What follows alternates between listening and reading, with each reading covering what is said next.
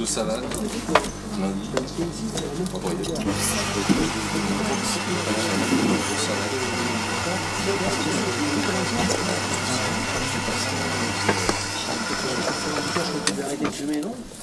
Ah non y aller. Moi, je passe prendre chez, chez Roger, à 15h20. Et euh, on se retrouve là-bas alors De 15h20 à 19h, on a. Et bonjour à vous, bienvenue dans un nouvel épisode du podcast. Alors cette fois, cet épisode n'est pas publié un vendredi, mais il devrait être publié le mardi de la semaine d'après, tout simplement parce que ben j'ai des enfants, j'ai une fatigue en fin de semaine et euh, professionnellement, je n'ai pas eu le temps de dégager suffisamment de temps pour enregistrer le podcast hebdomadaire, donc il, sera, il est publié avec un peu de retard. Alors aujourd'hui, de quoi je veux vous parler? J'aimerais vous parler de l'amélioration continue. Donc je vais faire un petit euh, behind the scene, comme j'ai expliqué sur le podcast précédent, de la chaîne YouTube. Je regardais les formations, les techniques, les conseils sur la création de contenu sur YouTube. Et il y a deux grosses tendances qui se démarquent. La première, c'est il faut publier tout le temps, tout le temps, tout le temps, être hyper régulier et peu importe la qualité, ça va s'améliorer. Et la deuxième, c'est totalement l'inverse.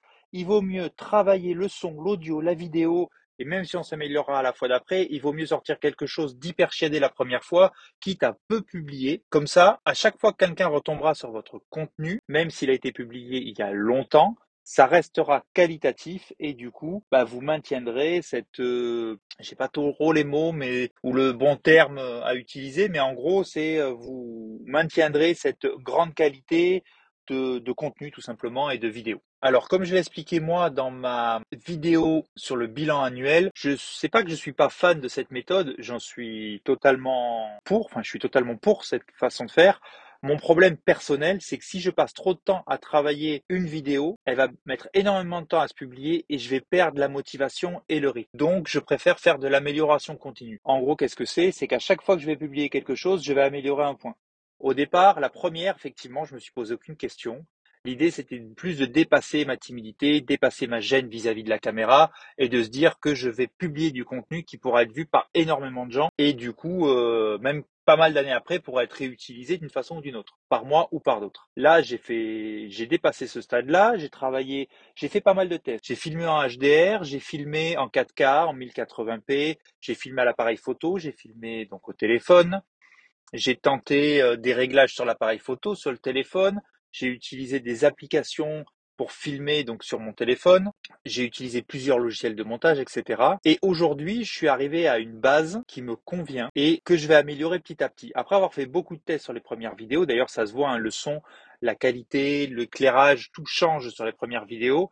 Là, je pense que je suis arrivé à quelque chose qui me convient par rapport à ce que je veux montrer sur l'année 2021-2022 puisque j'ai commencé ce nouveau format, entre guillemets, cette nouvelle façon de faire sur la fin 2021 mais aussi sur la, vidéo et l'audio. Du coup, en tant que personne qui souhaite faire de l'amélioration continue, aujourd'hui, qu'est-ce qui se passe? C'est que je vais à chaque fois prendre un petit élément, et l'améliorer. Vous l'avez vu si vous lisez les commentaires ou sur les dernières, euh, les anciennes vidéos plutôt, l'audio n'était pas bon. Et j'espère que vous avez remarqué que sur la dernière vidéo que j'ai publiée sur mon retour de l'iPad au bout de six mois, que l'audio était bien meilleur. Il y a beaucoup moins d'écho. J'ai énormément fait des tests d'insonorisation dans ma pièce où j'enregistre, hein, tout simplement. Et maintenant, j'ai plus qu'à les rendre jolis, ces, ces mousses tout simplement parce que c'est très moche et très poussiéreux. Et euh, une fois que ce sera propre, je pourrai les installer tout simplement et euh, avoir en continu de la mousse euh, qui amortira les échos et qui me permettra d'avoir un audio bien meilleur. Et après,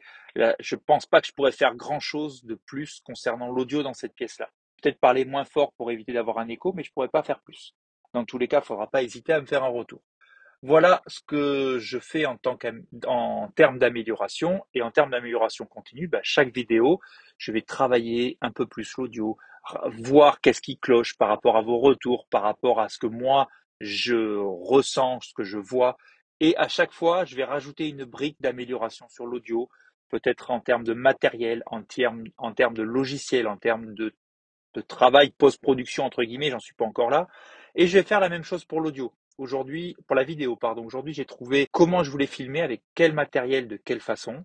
Donc petit à petit, je vais travailler l'image, peut-être avec des filtres, peut-être avec une certaine colorimétrie, je vais travailler l'éclairage, Et puis au bout d'un certain moment, je vais peut-être changer d'objectif pour avoir un meilleur flou derrière-plan, un meilleur autofocus, avoir euh, un meilleur, euh, comment dire, un objectif qui récupère plus de lumière pour que ce soit moins sombre, un piqué plus intéressant. Voilà, il y, a, tout un travail qui va être fait petit à petit aussi sur la vidéo, mais je vais pas le faire en un coup non seulement j'ai pas les fonds pour acheter 50 000 objectifs, faire tous les tests ou les louer tout simplement et me dire bah c'est ça que je veux de telle façon ou telle façon, mais plutôt je vais petit à petit améliorer ces éléments-là. Et puis après il y a aussi la partie storytelling, la partie euh, création, euh, type de, de vidéo que je propose et tout ça, bah, au lieu de faire quelque chose d'incroyable, je vais rajouter une brique petit à petit et je pense que ça, ça marche pour tout. Ça marche à la fois pour la création de contenu, de ce dont je vous parle, pour la vie personnelle, pour la vie professionnelle.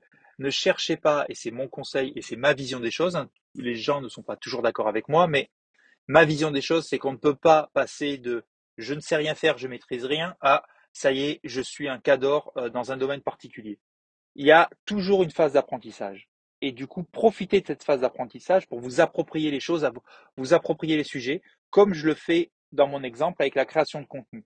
Je m'approprie mon matériel, je m'approprie mes logiciels, je m'approprie la création de contenu, entre guillemets, et surtout ma création de contenu.